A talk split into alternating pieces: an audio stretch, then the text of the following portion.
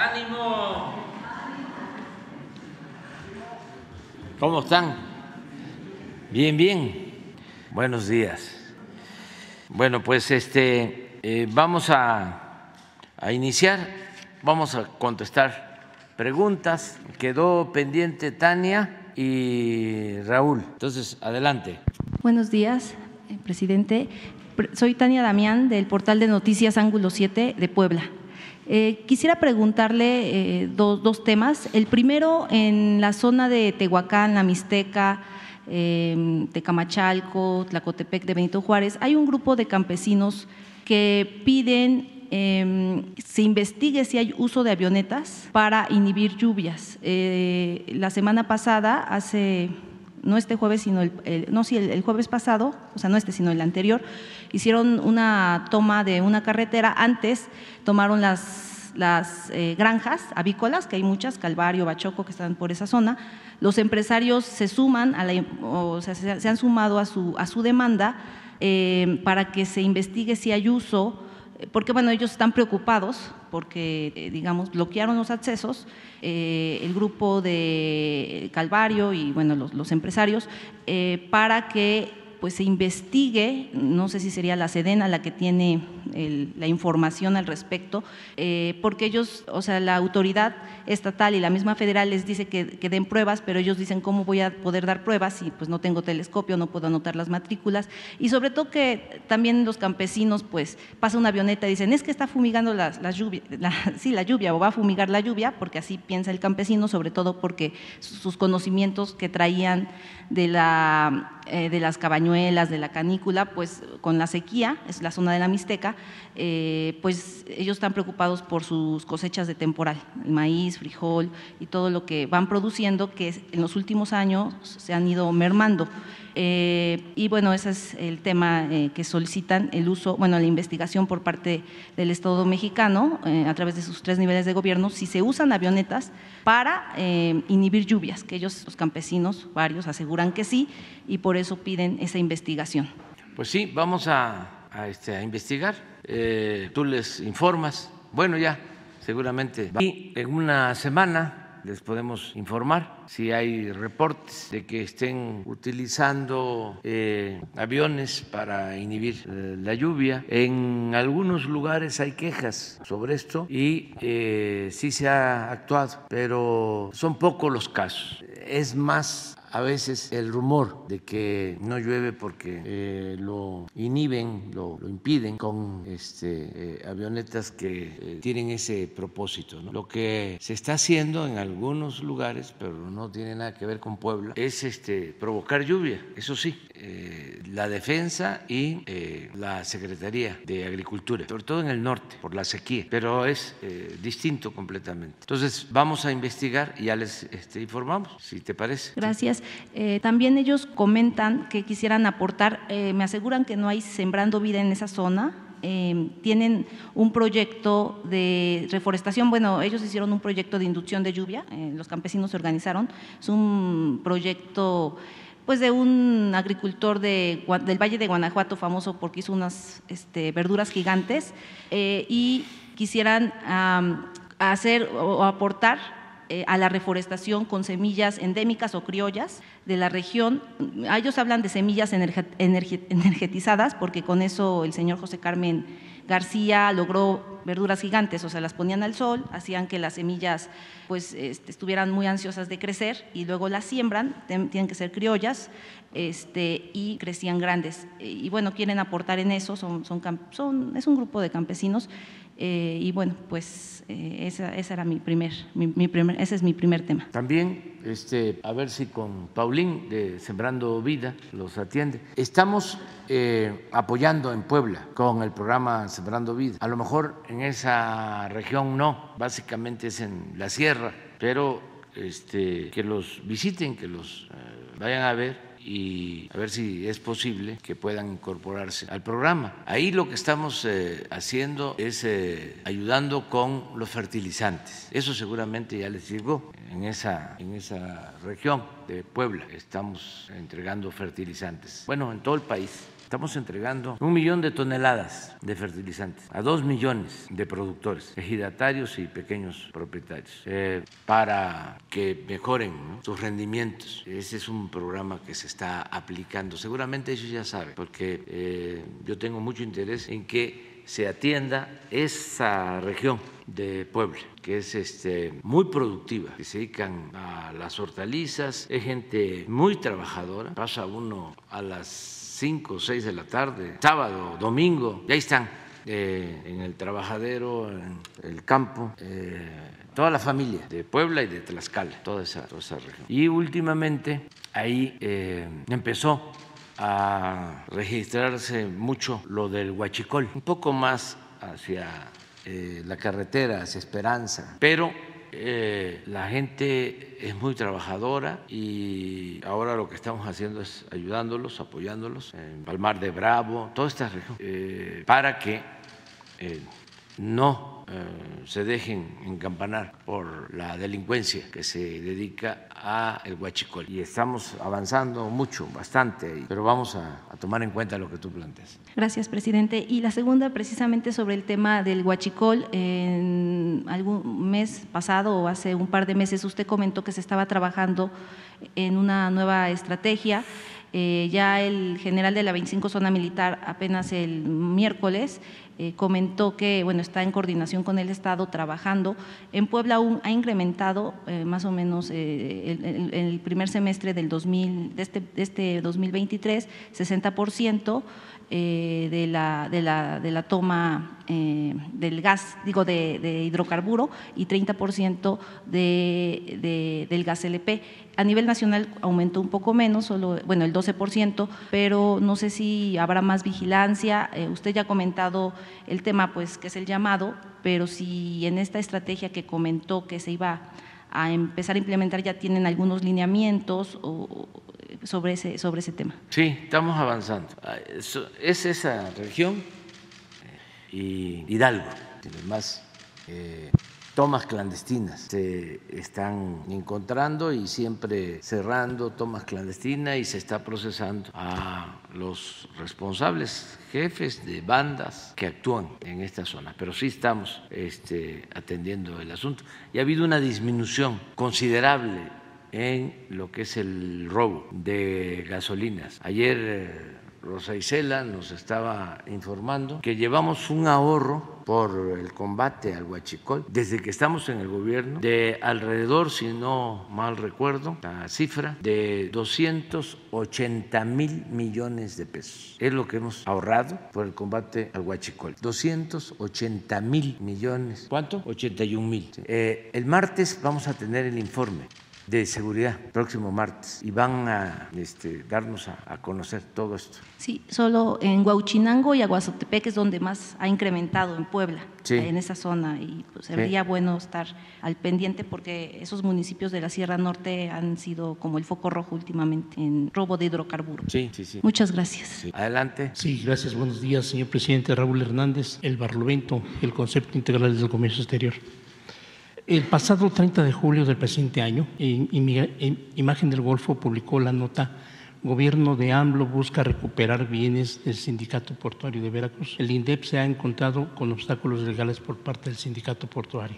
El reportero Jesús Ruiz afirma que la demanda para reclamar los bienes fue interpuesta por Santiago Muñoz Márquez en representación del, del Instituto para devolver al pueblo robado, INDEP. Este abogado fue golpeado salvajemente por seguidores de Alejandro Pulido Cueto el pasado 25 de mayo de 2023, reclamando la posesión de los predios. Aquí el 17 de julio eh, en esa conferencia. Según esa demanda, el INDEP es legítimo propietario del inmueble ubicado en Manzana 24, cuartel segundo, en la colonia Virgilio Uribe, en Veracruz se incluyen edificaciones para bodega, edificios de control, taller eléctrico y de reparaciones, taller de agua, perdón, taller de grúa, eh, caseta de vigilancia y caseta de gasolina, conocido como el sardinero. También se menciona en la nota el argumento del gobierno federal de tener una sentencia definitiva del 3 de marzo de 2009 emitida por el juzgado sexto del distrito en Veracruz, el cual confirma la procedencia de juicio ordinario civil número 0022 diagonal 2006-2 romano. Esta sentencia se ordena a la Administración Portuaria Integral eh, de Veracruz, o sea, hoy a Cipona, desocupar el inmueble a favor del Instituto de Administración y Evaluación de Bienes Nacionales. Este proceso, se afirma en la nota referida, enfrenta incertidumbre debido a la omisión de información por parte del representante del INDEP, porque no se ha aclarado si los bienes pasan definitivamente a formar a la Federación debido a la falta de datos sobre el estado procesal del, juicio civil antes mencionado. Finalmente, el reportero de imagen del Golfo suscribe, escribe, antes de dejar el cargo, es decir, el 12 de mayo de, de este año, en conferencia matutina, el entonces secretario de Gobernación, Adán Augusto López, informó de una reunión pactada con integrantes del sindicato de maniobristas originada por una disputa intersindical de lo que queda de esa organización y mencionó a López Hernández de, mencionó a López Hernández de tres bienes de disputa, un edificio embargado por el SAT y ocupado por uno de los grupos, otro edificio de menor superficie ocupado por un segundo grupo y un predio baldío conocido como el Campanario, que parece estar embargado por el SAT, pero ninguno de los grupos lo posee. Ante esto, señor presidente, quiero hacer un contexto al respecto. La primera entrevista en materia de comercio exterior del suscrito fue realizada en 1971 al ingeniero Jaime Luna Trail, entonces vocal coordinador ejecutivo de la Comisión Nacional Coordinadora de Puertos. El tema fue sobre la reforma portuaria de Luis Echeverría y los cambios en la prestación de servicio de maniobras a la carga y a los buques en los puertos. El nacimiento de la primera empresa de servicios portuarios de, Manzanillo, el 16 de junio de 1971, y los problemas intergremiales de los diferentes puertos para establecer nacientes en ese sexenio. Leona Trae hizo énfasis en las arduas negociaciones con los diferentes sindicatos portuarios veracruzanos cuya división entorpecía las maniobras para la creación de la empresa servicios portuarios de Veracruz, constituida en 1973 con la aportación mayoritaria del capital social por parte de los trabajadores. Así, en 1975, y con el fin de que los diferentes sindicatos veracruzanos se dieran para unirse en uno solo, Echeverría les dio el edificio General Prim 268 y el de Rayón y otros tantos. En todo, eh, y les dijo, no pueden vender ni ser embargados, tampoco pueden ser regalados estos eh, predios. En todo caso, con la participación de todos los integrantes del sindicato, podrían cederse estas propiedades. El 28 de agosto de 1975, la Secretaría de Trabajo y Previsión Social resolvió la solicitud de registro del sindicato de maniobristas actual, cartilleros, cargadores, abridores y conexos de la zona marítima y del comercio de la ciudad de Puerto de Veracruz. Así quedó inscrito en documentos y en varios periódicos locales de esas fechas. Y precisamente ese fue el pretexto en 1991 para obligar a los líderes portuarios maniobristas y activadores bajo amenazas de muerte y ceder los inmuebles a la empresa Servicios Portuarios de Veracruz, misma que fue declarada en quiebra, eh, entrecomillado esto, por malos manejos y adeudos del fisco, y de esa forma apropiarse de los inmuebles sindicales y de otras tantas cosas a favor de funcionarios y líderes traidores. El Barlovento tiene algunos nombres y pruebas al respecto, documentos incluso. Para este fin, el gobierno salinista penetró a los sindicatos con esquiroles coludidos con el, director de Puertos Mexicanos, Roberto Ríos Ferrer.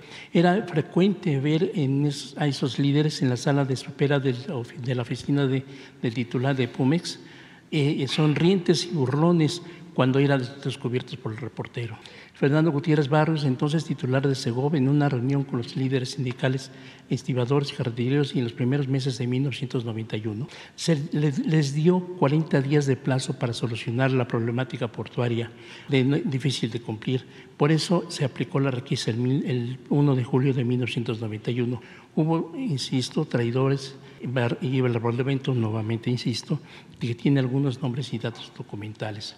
Sobre ese plazo de 40 días y, presiones gubernamentales a sindicatos portuarios, el suscrito presentó a la revista Proceso el mes de mayo de 1991 un texto pormenorizando de todo lo fraguado por Salinas y sus funcionarios para la privatización de los servicios portuarios a la carga de los buques. Rafael Rodríguez Castañeda recibió el escrito, pero ese texto no se publicó. Sara Moirón, jefe de prensa del director de Pumex, Ríos Ferrer, tenía una relación estrecha con Julio Scherer. Parece que había sido aportando, aportante de dinero para la creación de la revista.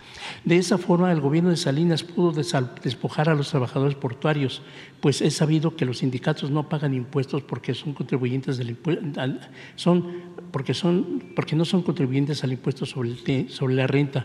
Esto están exentos de acuerdo al artículo 79 de la ley de, de impuestos sobre la renta. De ahí que Santiago Muñoz, el abogado golpeado, abogado interno de INDEP según el maestro Eugenio Hernández Velasco, titular jurídico de, de, recepción del INDEP en Veracruz, dice que tiene una sentencia definitiva del 3 de marzo del 2009 del Juzgado Sexto del Sitio de Estado de Veracruz, en donde se confirma la procedencia de juicio ordinario civil 002, diagonal 2006-2 romano, en la que ordena a la API o Yacipona que desocupe y entregue el inmueble a favor del, del Instituto de Administración y Avalúos de Bienes Nacionales, hoy INDEP. Por todo ello deseo hacer algunas siguientes precisiones, señor presidente. Uno, no hay disputa intersindical. Apulido Cueto, junto con integrantes del sindicato de maniobristas, algunos, algunos integrantes y seguidores que no son miembros del, mismo sindicato, invadieron el edificio de General Prim, golpearon al secretario general de electo democráticamente reconocido por el Secretaría de Trabajo y Previsión Social, robaron los documentos del sindicato y despojaron ese y otros inmuebles propiedad del sindicato de maniobristas. Hay varias denuncias penales levantadas por esos hechos con pruebas, videos, testigos, documentos y declaraciones de los mismos golpeadores ordenados por Alejandro Pulido Cueto. Las autoridades tendrán que actuar con rectitud. Parece que no ha habido una buena respuesta por parte de la Fiscalía ahí. Es, es lo que piden los afectados. Pulido Cueto fue uno de los traidores del sindicato de maniobristas en 1991, ya lo ha expresado anteriormente. Dos, el maestro Eugenio Hernández dijo al Barlovento recientemente, es de nuestro conocimiento que el sindicato aportó los bienes a la empresa Ser, Serpover. Esa figura jurídica es la que debíamos impuestos. Los bienes le fueron decomisados a Serpover, perdón. Pero el dinero de Pemex es de Pemex y el predio adjunto es el de Nezahualcóyotl, ese sí es del sindicato y no lo mencionan de esa manera. Pues sobre el predio, el campanario, el Barrovento publicó el 29 de septiembre de 2021 fotografías de contenedores refrigerados conectados a la terminal de ese, dentro de ese, de ese puerto como parte de una carga de vehículos propiedad de Leonel Noya Revueltas, es el líder del sindicato Primero de Mayo y dueño de, camiones, por lo que, y socio de, Pulido Cueto, por lo que se acusa a Pulido Cueto por despojo. En todo caso, el único bien de ser pobre es el de Zahualcoyo, de lo que reclama este, eh, el, INDEP, eh, junto con la maquinaria y dinero. Pero debe ser investigado todo esto porque en un texto de la historia de la página de internet Asipona Veracruz dice, eh, esto fue consultado el día de ayer todavía, breve historia, el juicio del primero de junio en la, del 91, con la requisa de las operaciones de los sindicatos portuarios por parte del gobierno federal, ya se mantenía un monopolio en las obras, en las maniobras de carga y descarga de las mercancías. Se empezó a gestar el, éxito de la Administración Portuaria Integral de Veracruz, hoy Cipona. La Secretaría de Comunicaciones y Transportes tomó el control administrativo y operacional a principios al principal puerto del país. Y más tema. Es decir, señor presidente, un organismo gubernamental de la 4T respalda las injusticias llevadas a cabo por Carlos Salinas de Gortari a favor de la mafia del poder? Es una pregunta.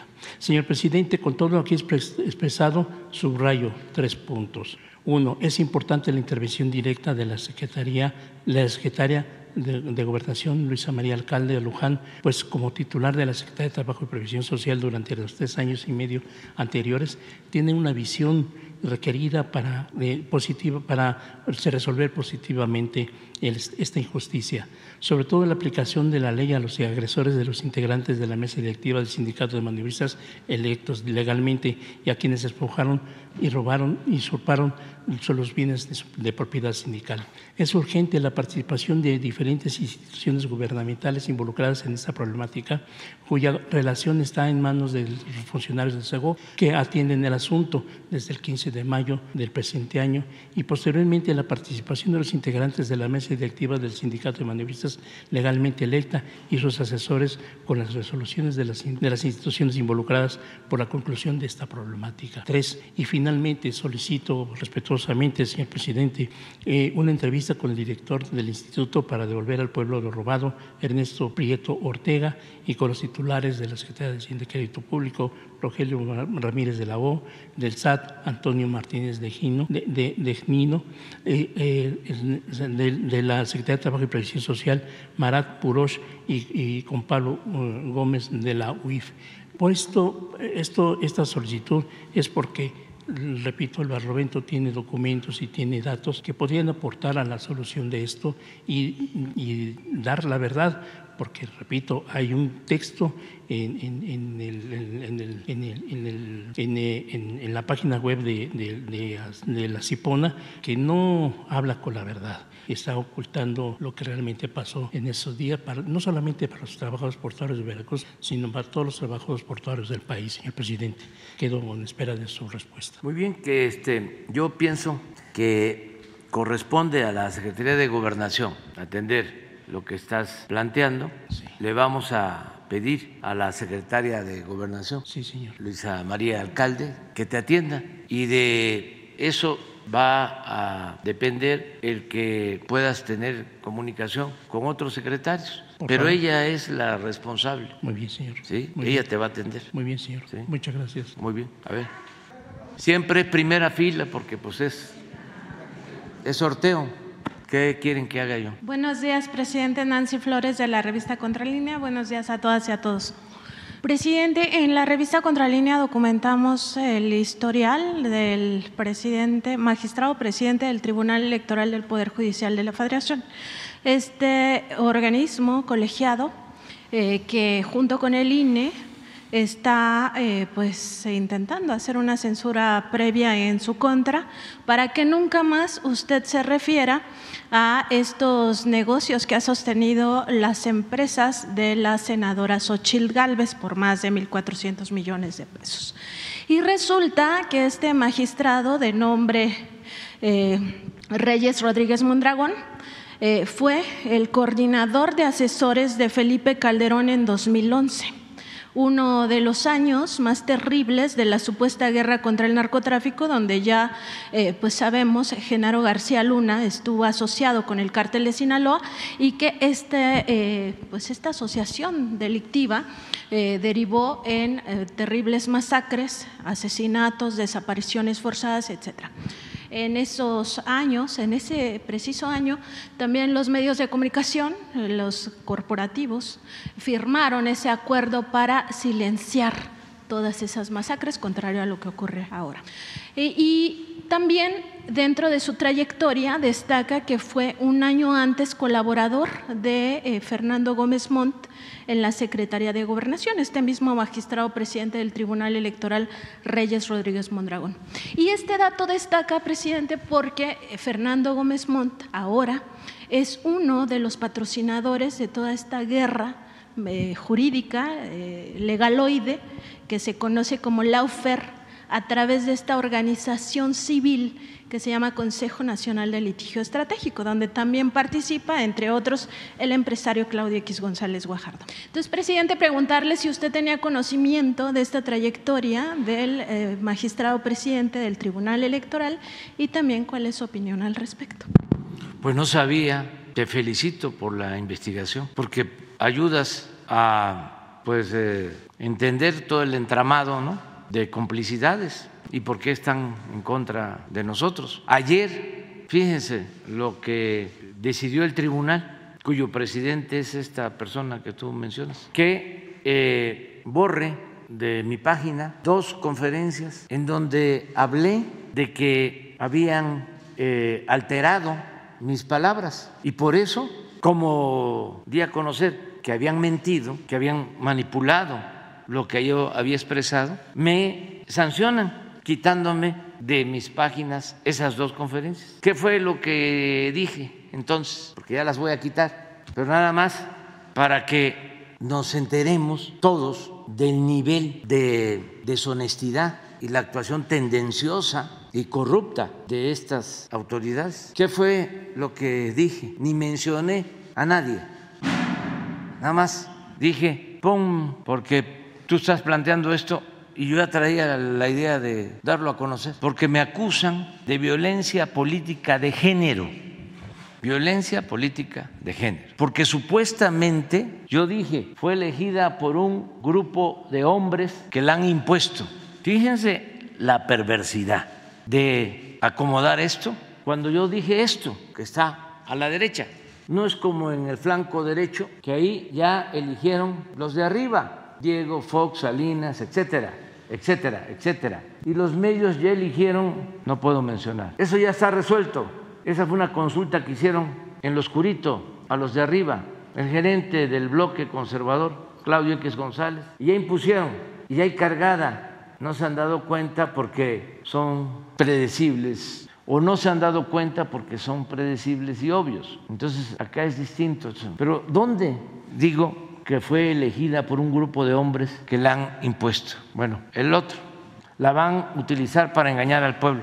Yo no dije eso, yo dije, la escogieron porque piensan que van a engañar con una mujer que nace de un pueblo de Hidalgo y que habla de manera coloquial, directa, dice groserías, pero pues la gente ya no se va a dejar engañar. La, la, la otra, es un pelele, esto está completamente retorcido. Es un pelele, un títere, una empleada de la oligarquía a la que únicamente van a utilizar para seguir saqueando y robando.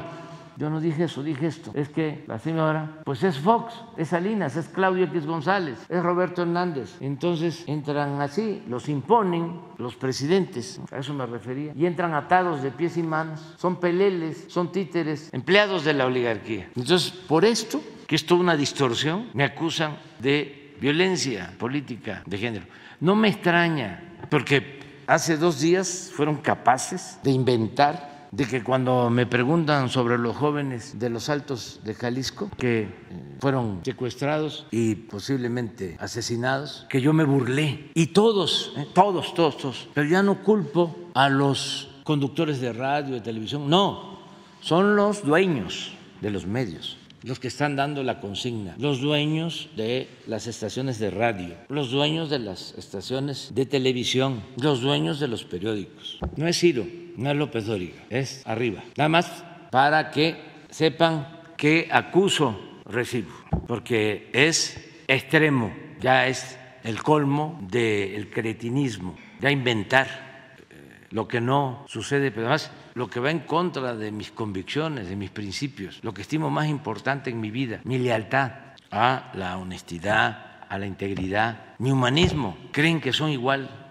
que soy igual que ellos, pero todo es por el hambre de dinero, todo es porque estaban acostumbrados a robar, a saquear y eran empleados los presidentes de ellos, peleles. Entonces, como ya no pueden robar, saquear, ya no tienen el privilegio de mandar, están molestos. Nada más que se olvidan que yo vengo de luchar en contra de poderosos, que vengo de luchar durante muchos años en contra de la prepotencia y de los corruptos, y que no voy a dar ni un paso atrás, pero menos ahora, que ya me falta muy poco para cerrar mi ciclo. Si no, me eché para atrás cuando luchaba la intemperie a campo abierto y me faltaba muchísimo. Pues ahora, ¿cómo me van a someter? No, no, no, acepto el desafío. Y qué bueno que se están ventilando estos asuntos, porque así me voy a ir dejando muy claro y de manifiesto cómo actúa el bloque conservador en México los que le han causado muchísimo daño al país y al pueblo. ¿Quién es quién? Y eso va a ser una gran contribución. Entonces, ahorita les digo, ¿qué le voy a seguir echando la culpa a López Dóriga o a Ciro? No, ¿quiénes los contratan? ¿O a los conductores de radio, de televisión? ¿O son libres? ¿Son independientes? No, actúan por consigna. No, ellos reciben órdenes para golpear. Entonces lo que dices, bueno, pues aclara mucho. Si el señor presidente trabajó con Calderón.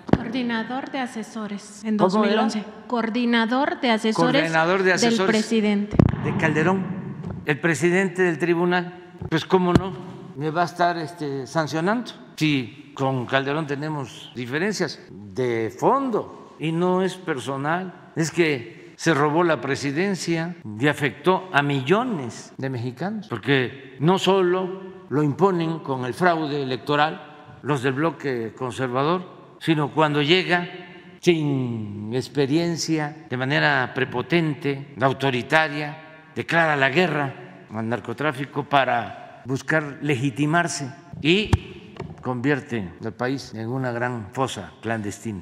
Además, pone de secretario de Seguridad Pública y con el paso del tiempo se convierte en su brazo derecho, el que hoy está en la cárcel en Estados Unidos, acusado de vinculación con una de las bandas del narcotráfico. Y estuvo seis años eh, manejando todo lo relacionado con la seguridad. Hay elementos para sostener que durante seis años se padeció en México de un narcoestado, con todo el sufrimiento que implicó eso. Claro que tenemos diferencias. Y si ese señor fue su asesor, imagínense cómo me ve. Y si además, como dices, está Gómez Mont.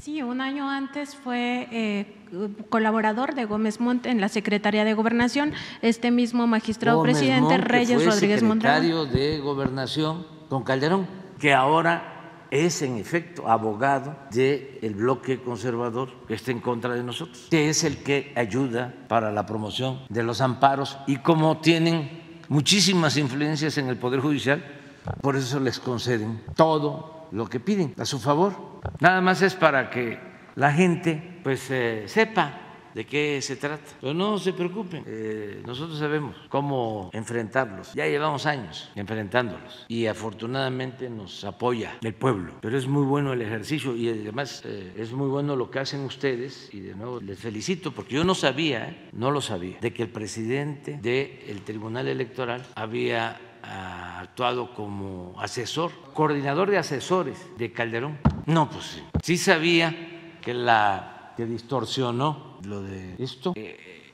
era eh, del grupo del conservador.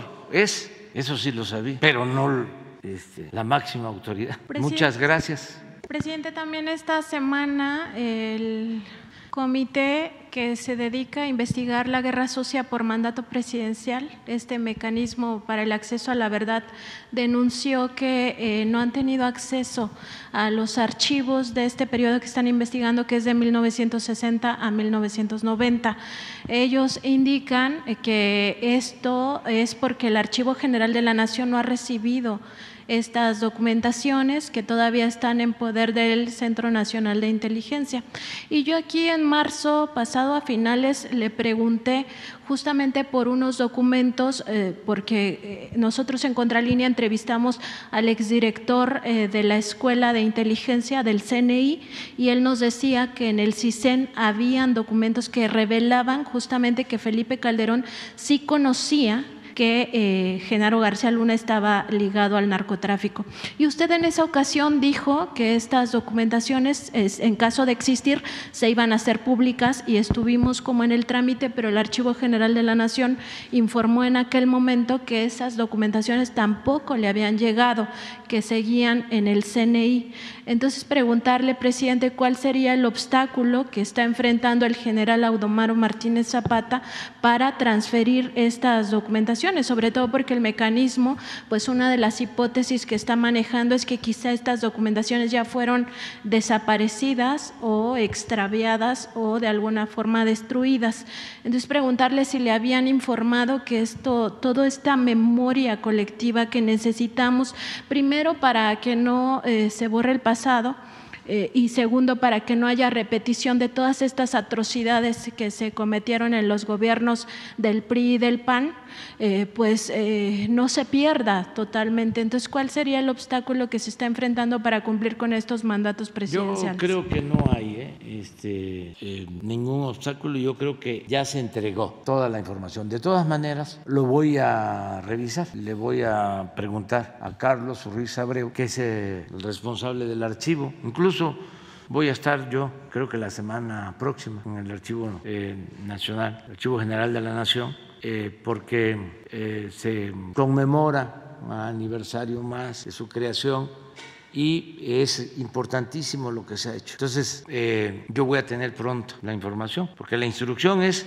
que todo se entregue. Y yo creo que sí se, se ha entregado todo porque ahí encontré mi expediente desde la época de Nazararo que me tenían ahí fichado, como se dice, acusado de comunista, porque ayudar al pueblo, ayudar a los pobres, es eh, ser comunista. Afortunadamente, qué bueno que el Papa ya lo dijo, de que ayudar a los pobres no es comunismo, sino cristianismo. Así lo dijo, nada más que dijo cristianismo primitivo. Y qué bueno que lo dijo así, porque ya hay ahora cristianos que no ayudan a los pobres, que al contrario, oprimen a los pobres, humillan a los pobres. Pero el origen del cristianismo, o sea, la vida, la obra de Jesús, tiene que ver con la protección, la defensa, la definición por los pobres. Pero en aquel entonces eh, tengo oficios. Era yo director del Instituto Nacional Indigenista, 1997, 98. Y ahí andaba Nazar Aro reportando a gobernación de que en Nacajuca, en la zona Chontal, donde trabajábamos, había un grupo de comunistas. Cuando éramos todos jóvenes que buscábamos que se hiciera justicia, como se logró en las comunidades chontales. Entonces, sí está la instrucción, la indicación de que todos los archivos y que además se den a conocer y se ordenen, porque no es, eh, ahí te mando el archivo y son cajas y cajas y cajas y cajas. El trabajo para ordenar documentos lleva tiempo, requiere personal y todo eso se les autorizó a Carlos Ruiz Abreu. Se incrementó como nunca el número de trabajadores especialistas que están ordenando, pues es nuestra memoria, nuestra memoria histórica. Es algo muy importante. Pero yo te voy a dar una respuesta sobre eso. Presidente, y por último, el día de ayer el gobierno de Estados Unidos pues ya pidió a México que se instale este panel para los maíces transgénicos en el marco del TEMEC. Preguntarle, presidente, si eh, su administración ya cuenta con estas evidencias científicas tan importantes eh, de que pues, estos maíces transgénicos y eh, los pesticidas que los acompañan, como el glifosato, pues causan cáncer y otras enfermedades terminales en la población. Entonces, esto sería muy importante no solo para el panel que se va a instaurar, sino sobre todo para que en los gobiernos futuros no haya esta tentación de abrir nuestro campo a los transgénicos que tanto daño hacen y, por supuesto, que ya quede asentado que se garantiza la salud del pueblo de México y no los intereses de las grandes corporaciones. Gracias, presidente. Sí, es em, algo, yo creo, importante el que hayan solicitado los del gobierno de Estados Unidos ir a un panel para eh, dirimir, para resolver lo de eh, el maíz transgénico. Mm, yo creo que va a ser muy importante porque eh, no es un asunto nada más de México, es un asunto que le va a ayudar a los consumidores de Estados Unidos y de todo el mundo, porque nosotros lo que hicimos, y es por lo que se inconformaron, eh, emitir un decreto para que no se use maíz amarillo, que nosotros consideramos transgénico, en el consumo humano, que el maíz amarillo pueda utilizarse de forraje, pero no para el consumo humano. Entonces ellos se inconforman, yo entiendo, son las presiones de los grandes agricultores que están vinculados a legisladores, tienen mucha influencia. Es que en Estados Unidos, como aquí, pues también, pero ya de manera abierta, aquí de manera encubierta, las grandes corporaciones eh, les dan dinero para sus campañas a diputados, a senadores, a presidentes. Entonces esos diputados, esos senadores, es un sistema que considero está mal, pero así son sus leyes y pues se tiene que respetar. Pero esos diputados, esos senadores son como sus empleados, más eh, al servicio de ellos que del pueblo que de los ciudadanos. Es toda una distorsión. Pues esos diputados, senadores también reciben, no todos desde luego, dinero de los magnates de la industria bélica y por eso defienden el armamentismo en el Congreso. Es un asunto eh, que no ayuda, pero bueno, ahora por esas presiones de quienes tienen mucha influencia en el Congreso, en el gobierno, llegan a promover y a impulsar a científicos que se convierten en premios Nobel. Entonces, las investigaciones que hacen muchas veces están avaladas por premios Nobel porque son apoyados, financiados, impulsados por estos grupos. Entonces, qué bien que están ahora impugnando un decreto nuestro para que no utilicemos ese maíz en el consumo humano, porque esto nos va a permitir en este panel presentar pruebas y hacer propuestas. ¿Cuál es nuestra propuesta? Que formemos un grupo conjunto de investigadores para conocer a ciencia cierta si se trata de maíz transgénico y si causa daño o no a la salud. Nosotros sostenemos que sí. Pero bueno, vamos a formar un equipo conjunto y no estamos violando el tratado, porque eh, en el tratado se establece que cuando hay estas diferencias se puede acudir a los paneles. Es una muy buena oportunidad para eh, revisar esto. Nosotros eh, no vamos a permitir eh, que se utilice maíz transgénico para la alimentación del pueblo de México. Primero la salud y vamos a acatar la resolución de los que participen y decidan en el PAN. Vamos a estar de acuerdo con la resolución que se emita una vez que presentemos pruebas y que se desahogue todo lo que queremos sobre este tema. presidente, en esta mesa, Secretaría de Economía y Economía, básicamente es la que coordina y agricultura, pero con así también, sí, exactamente información científica. México sí entregó información científica a Estados Unidos porque ese es uno de los reclamos, que no hubo eh, información total sobre sí, hemos entregado toda la información y, este, y no queremos eh, polemizar en medios porque nos van a ganar. Imagínense si el Reforma va a estar con nosotros. Este, eh, ni el Reforma, ni las radios, y ya no hablemos del New York Times, y el Washington Post, el Wall Street Journal. No, no, no, no, no, no. Nos apabullan. Este, mejor vamos a resolverlo eh, científicamente. A pesar del proceso electoral en algunos países. Sí. ¿No, ¿No creo que se contamine? Ellos alegan una pérdida de hasta 74 No pasa nada, no pasa nada, no pasa nada. No, ya lo estamos viendo. Tus jefes, por ejemplo, este, junto con otros, se lanzan eh, en contra del gobierno que represento, en contra mía, e inventan y es un bombardeo en la radio. Ayer me estaba comentando una persona que estaba iniciando López Dóriga ¿no? en su noticiero y los titulares pues en contra, ¿no? Y dijo, no, no, no, para nada, y le cambia. Y pone a Denise, que está en fórmula, porque sí, pero es la misma hora o no en la misma hora. Bueno, le cambia y Denise diciendo, es la que está en Televisa, pero...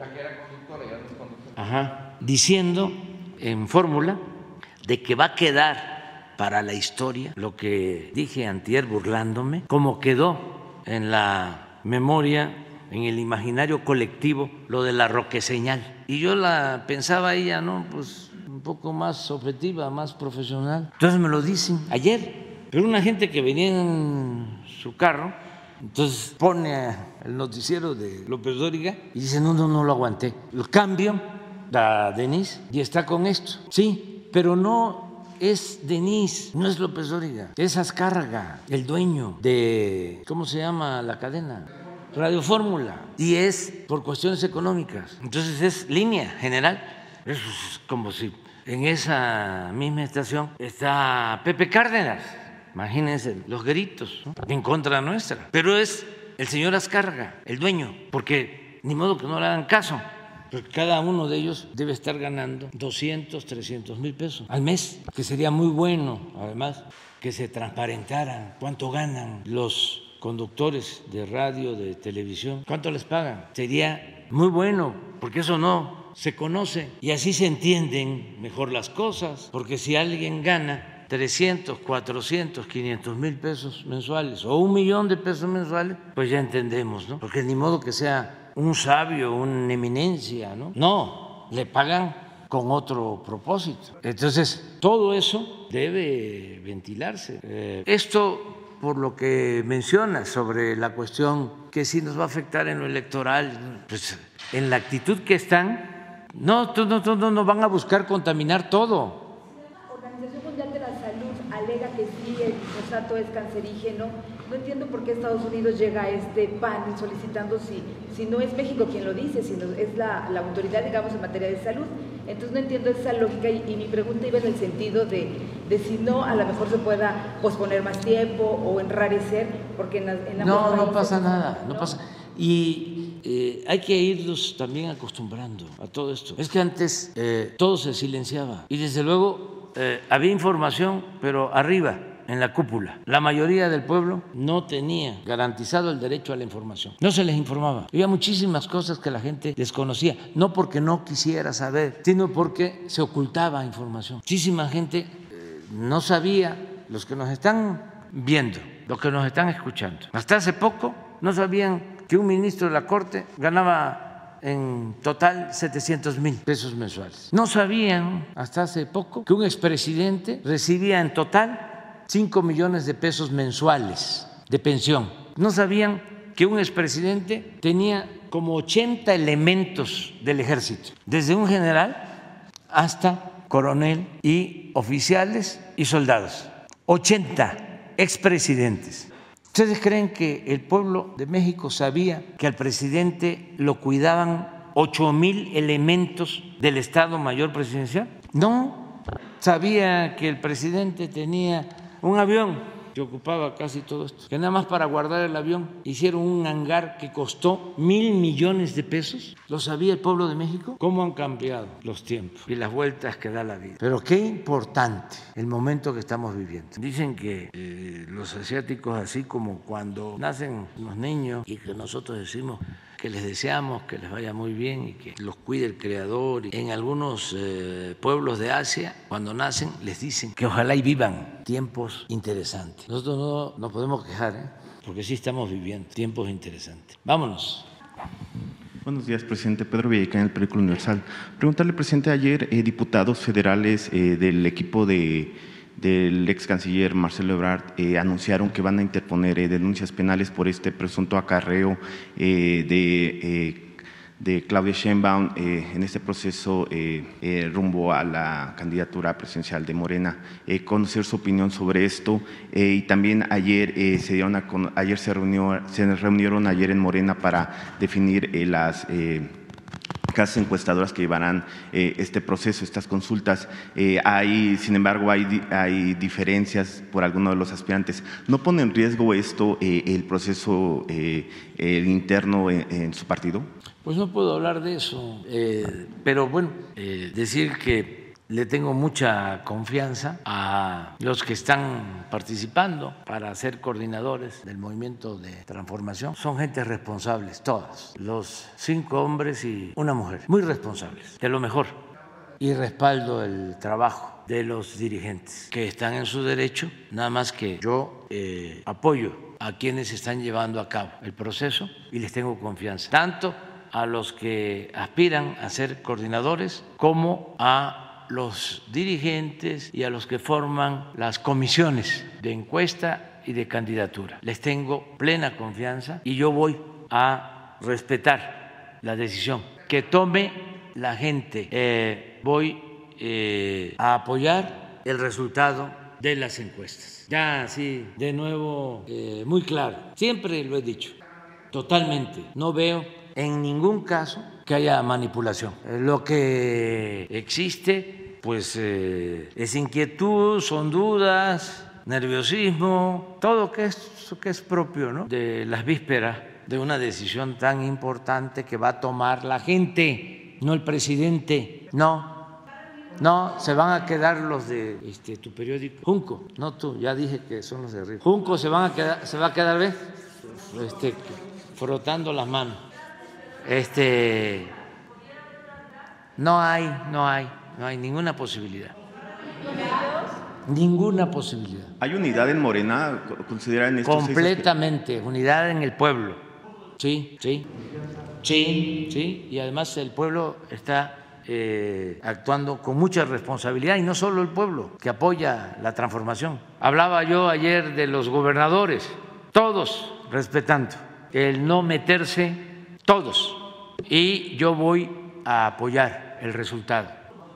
No, no, no, no, no, no, no coincido contigo. O sea, respeto lo que estás diciendo, pero no estoy de acuerdo. El pueblo está, pero muy avispado, está más informado que nosotros.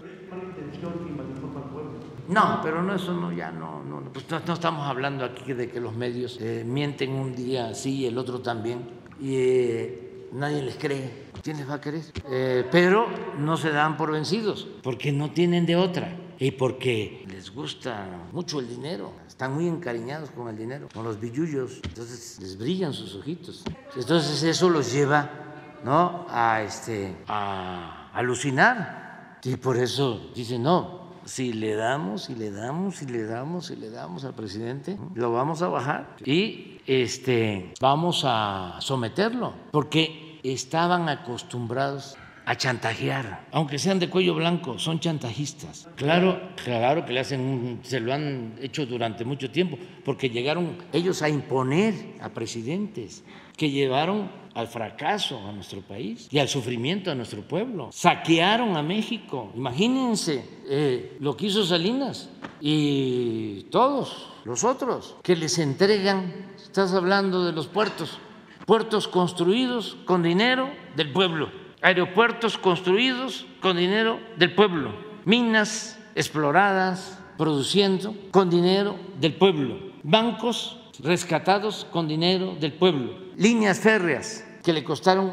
millones de pesos en aquel entonces al pueblo de México. Todo, todo eso entregado a un grupo de traficantes de influencia, ni siquiera empresarios. Habían gente que ni sabían de cómo administrar un banco. Hubo uno que le entregaron un banco que dijo, estoy feliz, yo que siempre soñé con robarme un banco, ahora me lo entregan para mí solito. Nada más porque eh, tenían relaciones y aceptaban las reglas de entregar acciones a los del reparto, acciones y el compromiso de formar un grupo compacto, una nueva oligarquía para dominar México. Entonces se quedaron con eso y no aceptan los cambios. Entonces es muy distinto lo de nuestro movimiento. Aquí en nuestro movimiento ya estamos hablando de este asunto, eh, estamos hablando de quién va a coordinar el movimiento de transformación. Aquí no hay interés personal o de grupo que esté por encima del interés general, del interés del pueblo. No hay,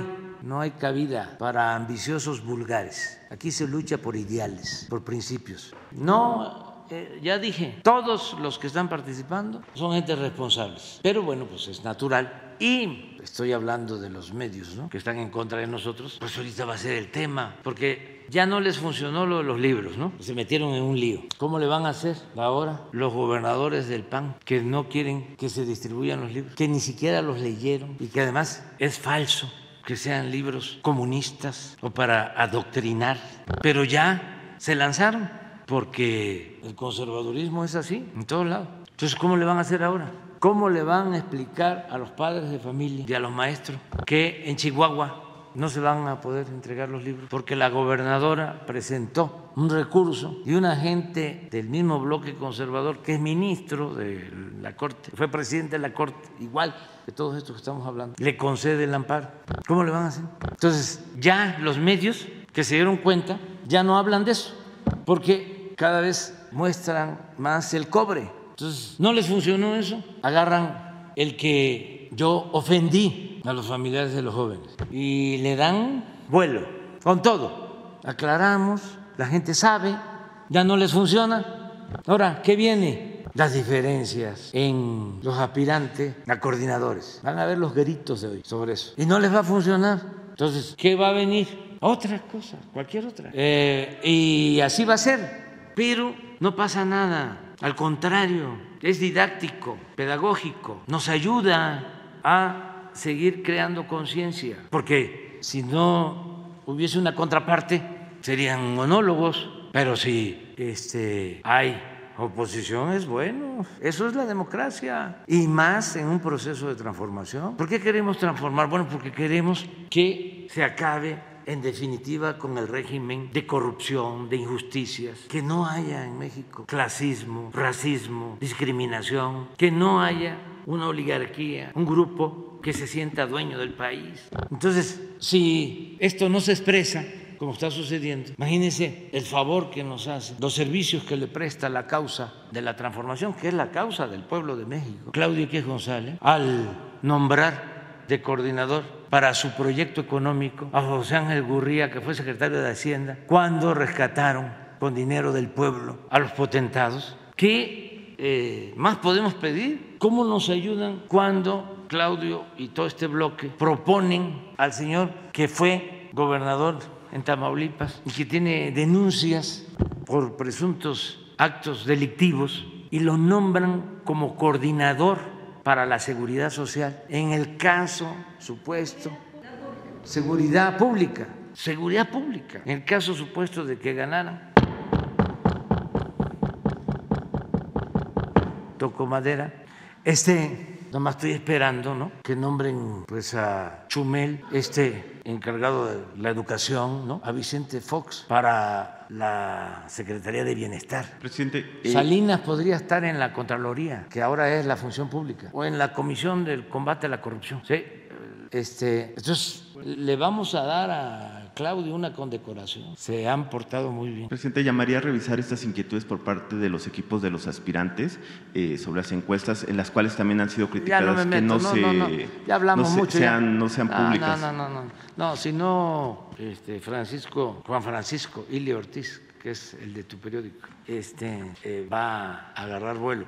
Es que ustedes no tienen la culpa. Eh, para la gente cómo es el tejemaneje en los medios. Hay un dueño arriba, poderosísimo, que tiene muchísimo dinero, pero mucho, mucho, mucho, mucho dinero. No crean que son millonarios, son multimillonarios los dueños. Entonces luego tienen una especie de gerente o directores que no tienen mucho dinero, pero sí eh, les alcanza para vivir en las lomas, pues tienen residencia en Santa Fe. Y luego el tercer nivel son los estrellas. O sea, un conductor famoso de radio, conductor famoso de televisión, un periodista, columnista destacado. Ese es el tercer. A esos les pagan muchísimo. Luego hay un cuarto nivel, que son los directores de información, los que eh, bajan la orden a los trabajadores de los medios, que son los más desprovistos, los más indefensos, los que ganan menos, los explotan. Entonces, ¿por qué me voy a pelear con los periodistas de abajo, camarógrafos? Estos sí este, reciben bastante.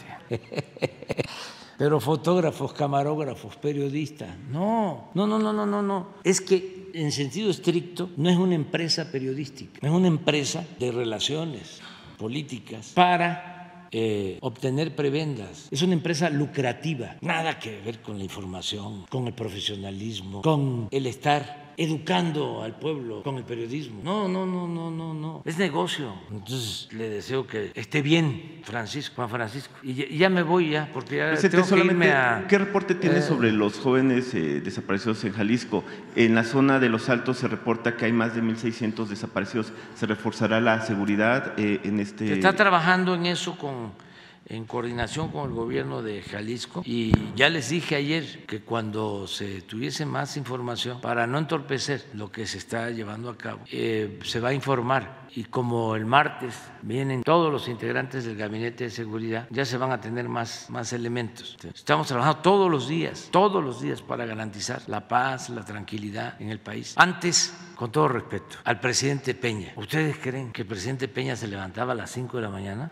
¿Ustedes creen que Felipe Calderón se levantaba a las 5? ¿Eh? No, no, yo eso no sé.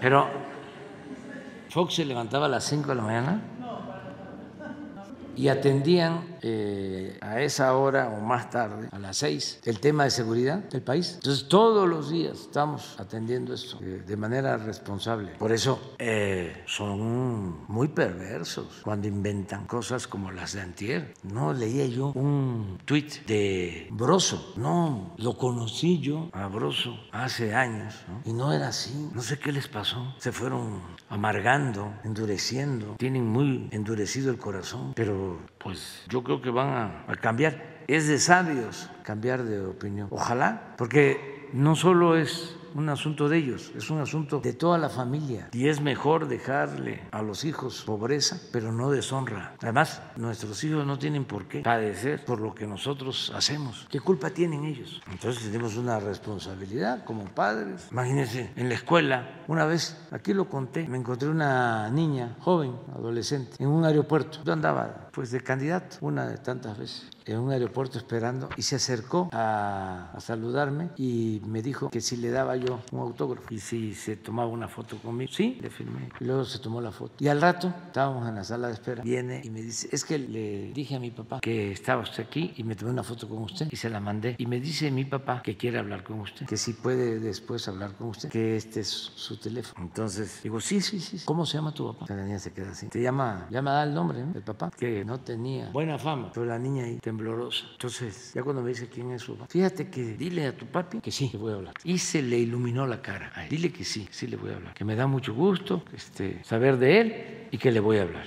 Ya se fue la niña. Claro que no le hablé, pero la niña es feliz por el estigma, porque aparentemente los hijos eh, no saben, no, saben todo. Más en las escuelas, además los niños no andan con sutilezas. Ahí no hay diplomacia, ahí es directo que se dicen las cosas o se comentan. Entonces, ¿por qué los tenemos que afectar a ellos? Actuando de manera deshonesta, ¿por qué no le dejamos una buena herencia, un buen legado?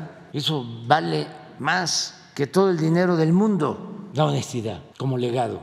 Siempre que me dicen qué em, recomendación le haría a un joven, sea de mi familia o no, procuren eh, no tenerle mucho apego ni al dinero ni al poder. No piensen en lo material, no piensen en el lujo barato, no piensen en triunfar a toda costa, piensen en ser gentes rectas y honestas. Y no le hace que no traigan ropa de marca ni carros de lujo, no le hace, solamente lo barato se compra con el dinero. Por eso tengo que cuidar mucho eso, porque ha crecido la mancha negra del consumismo, de verlo todo en función de lo material. Y hay que pensar en el bienestar material, pero sobre todo en el bienestar del alma. Y eso es para todos los que se enfurecen y este, se entregan por completo a la mentira y a la deshonestidad, se pierde mucho, no se gana con eso. Pero bueno, somos libres y pues cada quien que lo piense, pero no dejamos llevar por el consumismo, por el materialismo. Tenemos que pensar en los valores culturales, morales, espirituales. Esa es la felicidad. La verdadera felicidad es estar bien con uno mismo, estar bien con nuestra conciencia y estar bien con el prójimo. Y solo siendo buenos se puede ser feliz. Solo siendo buenos se puede ser feliz. Lo otro es efímero, es transitorio y puede conducir luego a la infelicidad, lo material. Hay casos en donde por el dinero se destruyen familias. Acabo de saber de un caso hace relativamente poco, donde se pelean por una herencia, pero de miles de millones de pesos, miles de millones de pesos, eh, por el reparto a uno le tocó más y a los otros, son unas mujeres, les tocó menos. al que acusan de que abusó, el 50%. Y luego a tres hermanos y hermanas y el resto. Bueno, porque esa fue la voluntad supuestamente del papá. Y firmaron testamentos, documentos y todo. Se inconforman por el reparto. Los hermanos que no recibieron eh, lo que ellos piensan que debían de recibir y acusan al hermano que recibió más de que había asesinado al papá que lo había envenenado. Y en el juicio llevan las cosas a desenterrar al pobre papá. Imagínense eso, por la ambición al dinero. Entonces, no, este, como la canción de Facundo Cabral. Pobrecito, mi patrón, piensa que el pobre soy yo. No, eso no, no, no es por ahí. Para los jóvenes, el dinero es la mamá y el papá del diablo, que ya no se puede decir que es el diablo, ¿no? Por cuestiones de género, la mamá y el papá del diablo. Eh, claro que hay que tener lo básico y no todo el que tiene es malvado. Hay quienes eh, logran tener una fortuna con trabajo, con esfuerzo, de conformidad con la ley, merecen respeto. Pero lo otro es enfermizo, más la corrupción, cuando se hacen grandes con la riqueza mala vida. Imagínense el pecado social que implica el robarse el dinero de los demás, el robarse el dinero del pueblo, porque un ratero en la calle, ahí, claro que no se debe de tolerar, pero se roba el dinero de una gente. Y a ese es al que antes se le reputaba, se le conocía, se le llamaba ratero, al que se robaba una bolsa, al que se robaba algo en una casa. A los que se robaban millones de pesos no se les conocía como rateros, no perdían ni siquiera su respetabilidad hasta se les ponía de ejemplo, se le decía a los hijos en algunos casos, no todos, porque una de las cuestiones que tenemos los mexicanos que nos ha ayudado mucho es precisamente la honestidad de nuestro pueblo. La mayor riqueza de México es la honestidad de su pueblo. Pero en ciertos sectores donde sí fue calando lo de la corrupción como un vicio, como una distorsión, que no tenían los pueblos prehispánicos, porque llegaron algunos a decir de que la corrupción era parte de la cultura del pueblo de México. No, falso pero sí en algunos casos, eh, supuestamente papás muy inteligentes, diciéndole a los hijos, ¿no? estudia para que cuando seas grande seas como don fulano, un reverendo ladrón, esa mentalidad, ¿no? aspiracionista, ¿no? a ver, tú puedes llegar lejos, este, nada más que ponte vivo, no deje pasar la oportunidad. No se te va a volver a presentar. Aprovecha. Por eso muchos políticos, que es tratarlos bien, llamarles políticos, porque la política es un noble oficio. Es tan limpia la política que ni los más sucios políticos han podido mancharla. Pero bueno, ¿qué es lo que hacen? No? Lo hacían antes más. Ahora afortunadamente ya no. Venían eh, del pueblo y escalaban y llegaban a ocupar cargos y a vivir a las lomas y residencia y departamentos en el extranjero y si se podía su avión o yate. Ese era el, modelo a seguir. No, no. Otra vida es posible con dignidad, con honestidad y se vive muy feliz, pero mucho, mucho, mucho, muy feliz. Esto no quiere decir que no se tenga para lo indispensable, para lo necesario, para la alimentación, para la educación de los hijos, para la salud, para el bienestar pero no el hambre desmedida para acumular y acumular y acumular y acumular y acumular. Todo en función del... Y el lujo barato. Yo no tengo nada contra quienes tienen un carro último modelo, pero a mí me daría pena subirme. Nunca me he subido a un carro así este, extravagante. En una de esas me confunden. O sea, este, claro, cada quien tiene sus gustos, ¿no? Pero, a ver, cómprate un Ferrari. No, ¿no les parece eh, de mal gusto? Pero además, como decía Díaz Mirón, nadie tiene derecho a lo superfluo mientras existan quienes no tienen para lo básico. ¿Qué no es pecado? Hay llegas en el Ferrari a, la misa, vas a escuchar misa y llegaste. Una vez le dije a una gente que Jesús este, se vestía con humildad, con sandalias, su túnica, y andaba predicando en los pueblos. no, no, no. Y un religioso, ¿eh? no, no, no, no, no, no. Las túnicas de Jesús estaban bordadas de oro. Pero así un, este, no quiero decir fanático, sino religioso puro, puro, puro, puro, puro. Ya le dije, primo hermano, no hablemos más del tema. Hasta ahí la dejamos. las distorsiones de cómo eh, justificar la extravagancia. Y ahora sí me va a acusar, este, se va a decir, ¿ya ven que es mesiánico? Bueno, ahí nos vemos. Adiós.